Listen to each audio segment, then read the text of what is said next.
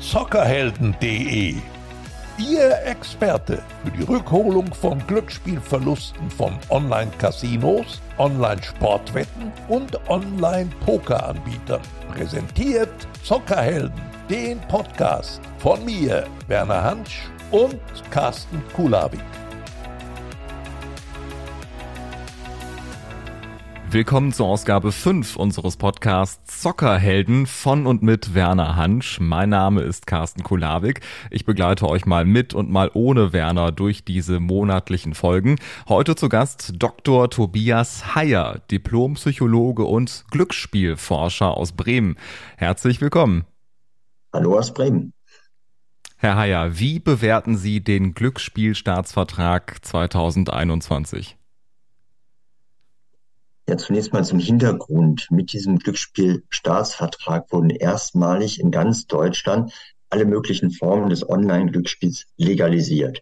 Ähm, Im Fachjargon sind das virtuelle Automatenspiele, Online-Poker, Sportwetten und Online-Casino-Spiele. Das ist quasi ein Dammbruch gewesen, weil nun Privatunternehmen tatsächlich hierzulande eine Erlaubnis erlangen können und konnten, und wir da eine ganz andere Marktsituation geschaffen haben. Früher hatten wir in Deutschland eher monopolartige Strukturen. Ähm, das gilt heute auch noch für gewisse Segmente. Aber jetzt herrscht hier freier Wettbewerb vor. Und freier Wettbewerb heißt letztendlich eine Konkurrenzsituation verschiedenster Anbieter. Im Sportwettenbereich beispielsweise haben wir Stand Herbst 2023 30 lizenzierte Anbieter, die alle um Kundinnen und Kunden kämpfen äh, Neukundinnen und Neukunden ansprechen wollen, Vielspielende dauerhaft binden wollen. Und im Rahmen dieser Wettbewerbssituation ähm, macht sich das gerade durch Werbung bemerkbar. Anbieter müssen auf sich aufmerksam machen.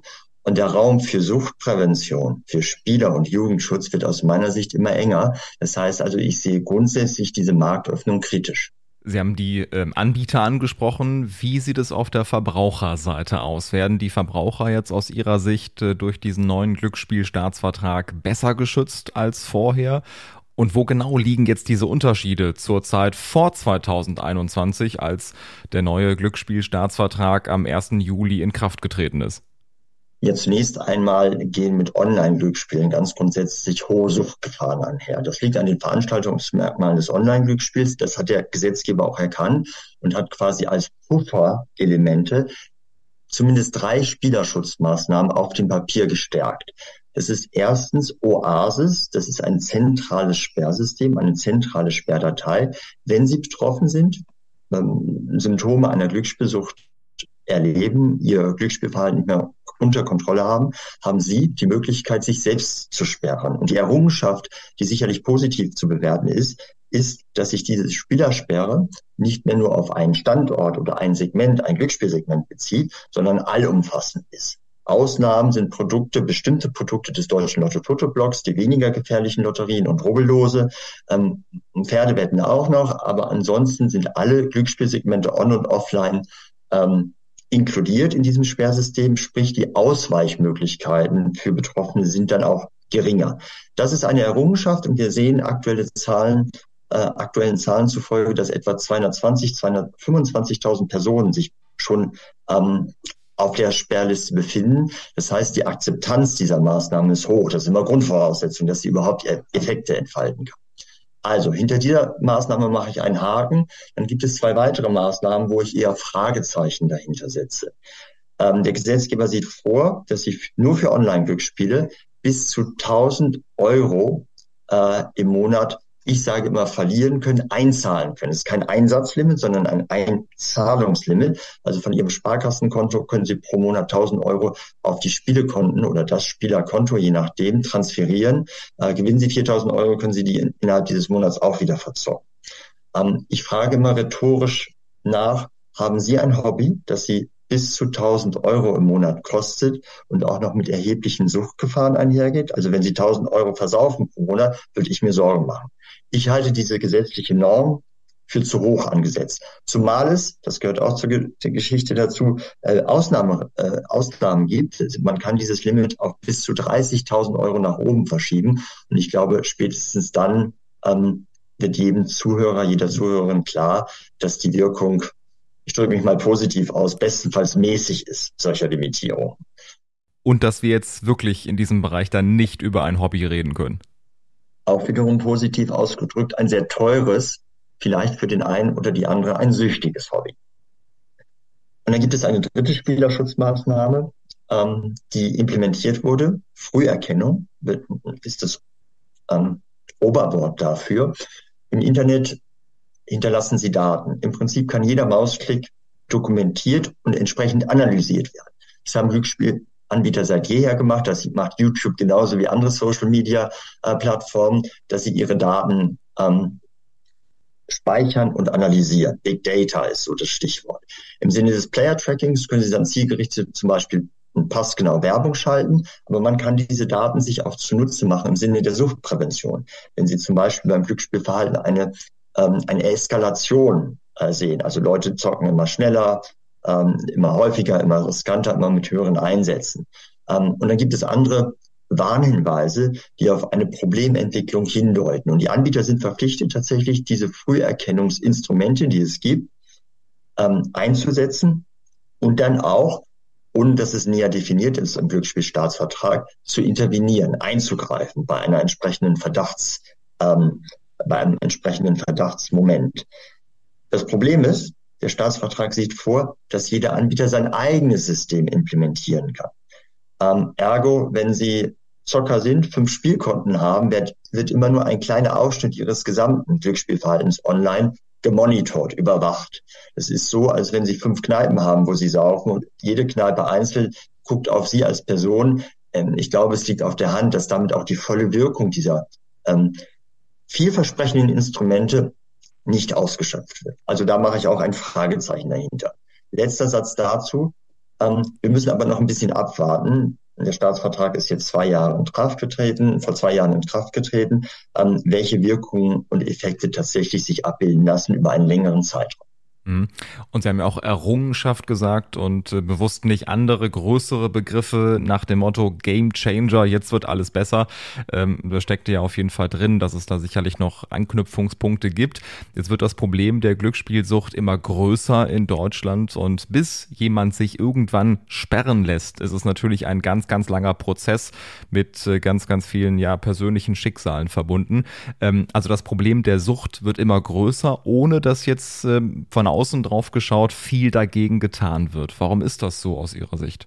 Ich muss ein Stück weit relativieren. Knallharte Fakten, dass wir ein größer werdendes Problemausmaß haben in Deutschland, die liegen nicht vor. Wir haben eine aktuelle, relativ aktuelle noch, ähm, Untersuchung zum Glücksspielverhalten in der Bevölkerung, die besagt grob, dass wir 1,3 Millionen glücksspielsüchtige Personen in Deutschland haben. Diese Zahl ist weitaus höher als die Vorgängerstudien, die andere Zahlen bis zu 500.000 Betroffene ermittelt haben. Aber das methodische Vorgehen hat sich auch verändert. Ähm, dieser Survey ist gerade in der Kritik. Ich halte ihn für valide. Ähm, das könnte ich jetzt länger begründen, aber ich glaube, das ist für die Zuhörerinnen langweilig äh, und langatmig. Ich glaube, die Zahlen sind sehr nah dran an der Wahrheit. Äh, sie mögen an der einen oder anderen Stelle überschätzen, weil man zum Beispiel nicht nur Personen über Telefonanschlüsse oder Handys erreicht hat, ähm, also ein Telefonsampling gemacht hat, sondern auch über einen bestehenden Webpanel. Und da sind Personen inkludiert, die sich, ähm, die internetaffin sind, die ein bisschen was nebenher verdienen wollen, indem sie an Befragungen teilnehmen. Und da kann man schon schon zu der Schlussfolgerung kommen, dass das auch eher glücksspielaffinere Personen sind und somit die Prävalenzen und Problemausmaße eher höher ausfallen als in, Vor als in den Vorgängerstudien, wo nur ähm, über Telefonsampling äh, gegangen ist. Ich halte mal entgegen, das sind alles Hellfelduntersuchungen und die Leute, die Hardcore zocken, also in der Spiele oder im Online-Casino sich befinden, die im Knast sitzen, sich suizidiert haben oder in einer Fachklinik gerade eine Therapie machen, die erreichen sie auch nicht über solche Befragungen. Das heißt, ähm, hier ist eher so eine Unterschätzung. Und ich glaube, wirklich ganz vereinfacht ausgedrückt, dass sich beide, ähm, beide Trends äh, irgendwie so die Waagschale halten. Also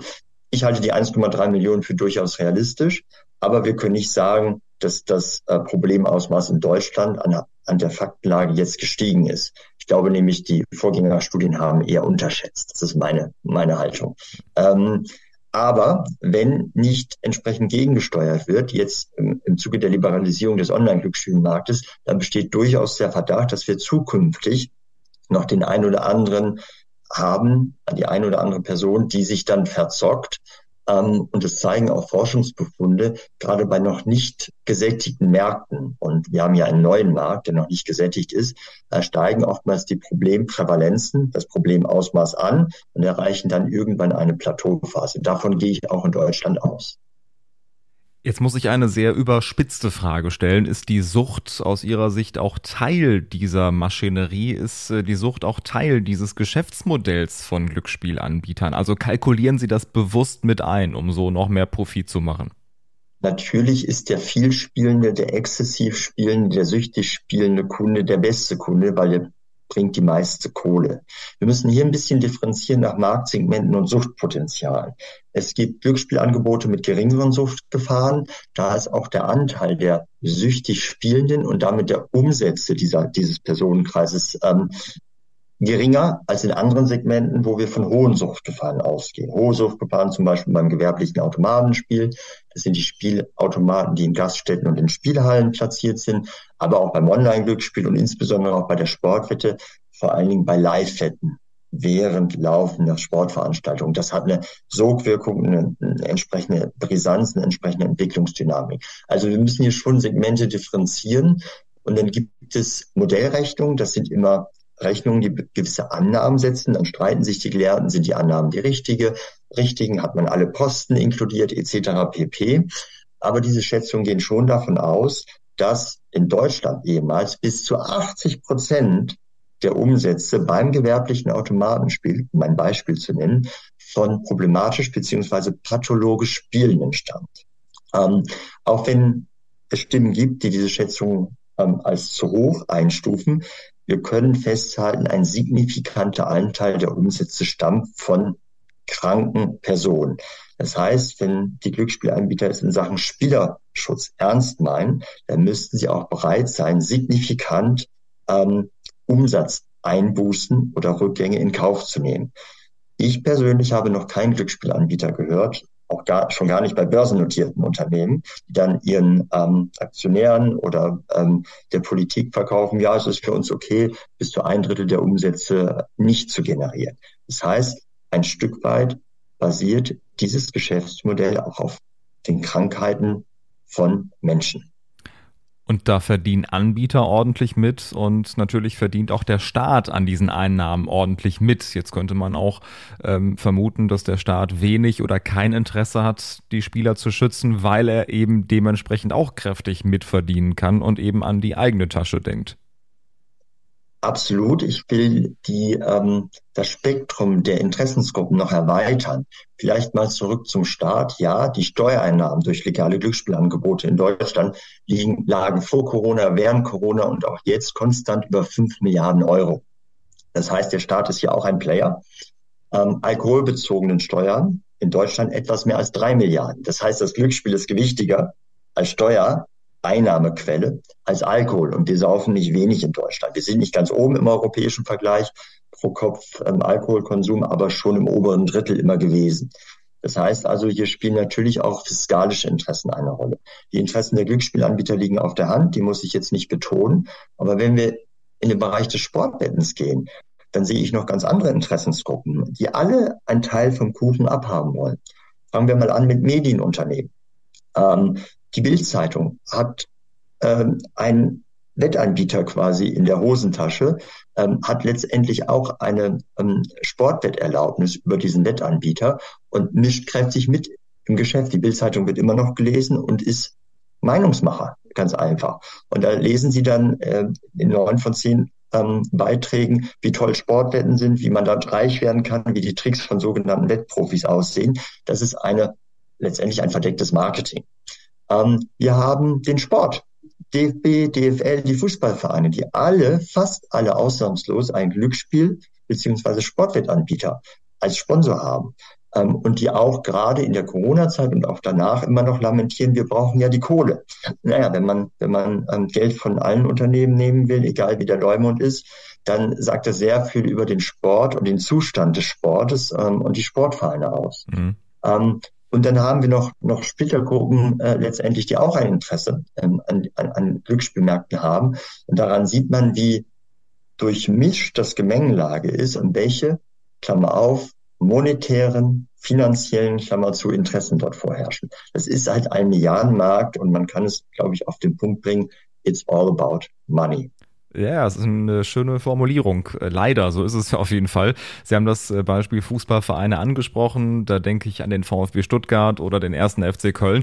Die haben kürzlich eben Verträge abgeschlossen mit Glücksspielanbietern und anschließend massive Probleme bekommen mit den eigenen Fans. Also so kann es auch gehen. Da sieht man, wie sensibilisiert die Menschen sind. Müsste es dementsprechend auch vielleicht ein Werbeverbot geben, weil ich meine, die Anbieter gibt es ja sowieso. Die Menschen wissen, wo sie die Anbieter finden können. Aber brauchen wir auch ein Werbeverbot für Sportwettenanbieter? Ganz grundsätzlich zeigt Suchtforschung, dass sogenannte verhältnispräventive Ansätze, also Umgebungen so zu schaffen, dass sie nicht gesundheitsschädlich sind, besser noch gesundheitsförderlich, ähm, zielgerichteter und effektiver sind als verhaltenspräventive Ansätze, sowas wie Aufklärung oder Warnhinweis. Was meine ich mit Verhältnisprävention? Im Glücksspielbereich fallen mir ähm, zwei Eckpfeiler und Ansatzpunkte ein. Verfügbarkeit und Werbung. Wissen, Gelegenheit macht Diebe, wenn wir Verfügbarkeiten reduzieren und nicht alles möglich machen, was möglich ist, dann hat das einen Positiveffekt im Sinne der Suchtprävention. Also es geht erstmal darum, Verfügbarkeiten zu beschränken. Ähm, Im Sportwettenbereich haben wir jetzt jahrelang genau das Gegenteil betrieben. Und dann gilt es auch, die Werbung für potenzielle Suchtmittel bis auf ein Minimum zu reduzieren, ich beispielsweise habe nichts dagegen, wenn an einer Lottoannahmestelle irgendwie ein Fehllein hängt, Point of Sale, äh, Euro-Jackpot bei 10 Millionen Euro. Das ist okay, aber Werbung im, im, im Radio, im TV, über Social Media für Suchtmittel muss nicht sein. Wir haben Erfahrungswerte aus der Forschung im Alkoholbereich, im Nikotinbereich, auch im Cannabisbereich aus anderen Ländern.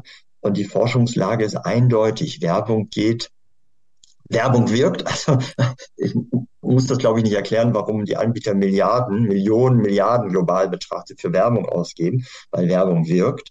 Und Werbung geht mit Kollateralschäden ähm, gesundheitswissenschaftlich einher. Ähm, normalisiert Produkte, führt zu impulsiven Konsumentscheidungen.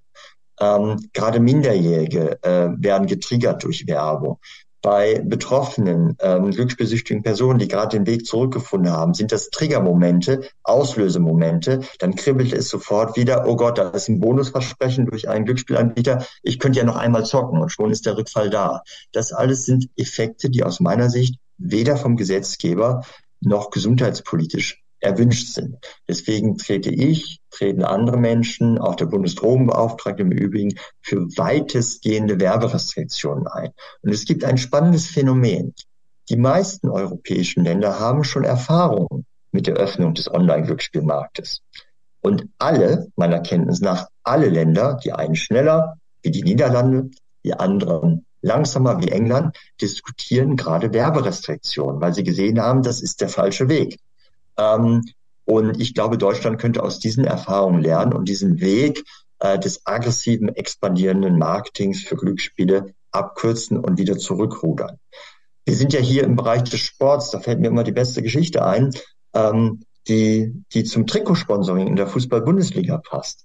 Wer war denn der erste Trikotsponsor in der Fußball-Bundesliga? Ich erinnere an Eintracht Braunschweig. Ich glaube, es war Ende der 70er Jahre. Jägermeister. Glauben Richtig. Sie, dass es heutzutage noch legitim ist, gesundheitswissenschaftlich, gesundheitspolitisch erwünscht ist, dass man für harte Spirituosen, Jack Daniels und Co. Werbung betreibt in Fußballstadien? Nein, man hat erkannt, das ist keine gute Idee. Und ähnliche Diskussionen, ähnliche Richtung würde ich mir auch im Glücksspielbereich wünschen. Mhm. Sie haben das offensive und aggressive Marketing angesprochen. Es gibt aber auch Minderjährige, das könnten ja leichte Opfer sein. Äh, beispielsweise bei Lootboxen. Das sind so Pakete bei Online-Spielen, die man dazu kaufen kann. Man kann sich also gegen Geld verbessern.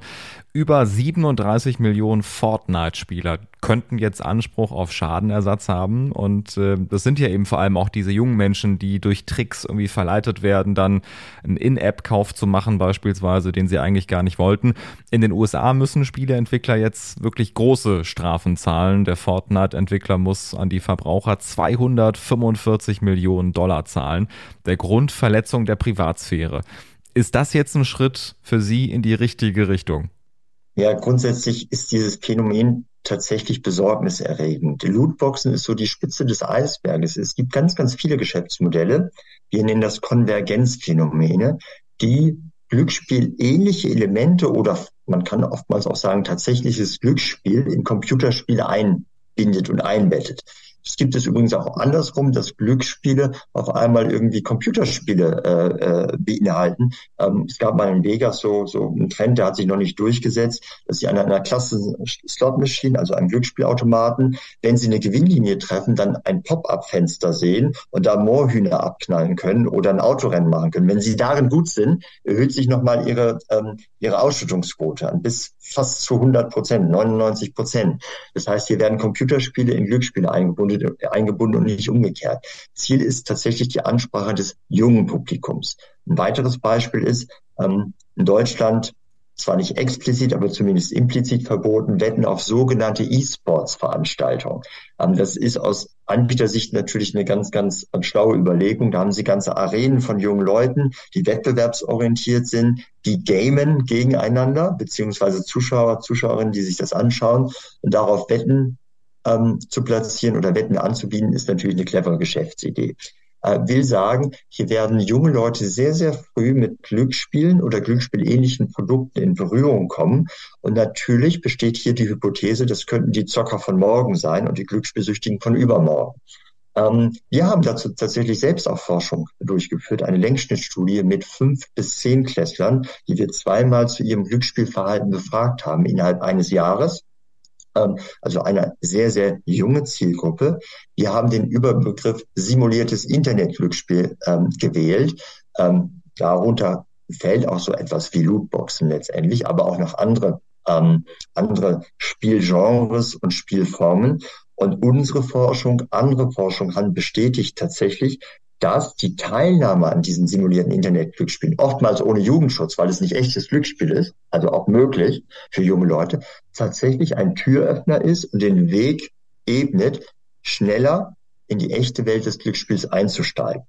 Mir ist der Begriff der, ähm, des, der Droge, der Einstiegsdroge hier zu hart, ähm, aber es ist, hat eine Türöffnerfunktion und ich sehe diesen Trend mit Sorge und hier muss tatsächlich der Gesetzgeber aufpassen, tatsächlich nicht schon wieder ähm, äh, ja letztendlich nicht zu reagieren, passiv zu verharren, bis das Kind in den Brunnen gefallen ist. Deswegen finde ich rechtliche Schritte, rechtliche Einordnung dieses Phänomens ähm, wünschenswert ähm, und man sollte sich überlegen, wie man hier Jugend- und Spielerschutz, Konsumentenschutz stärkt.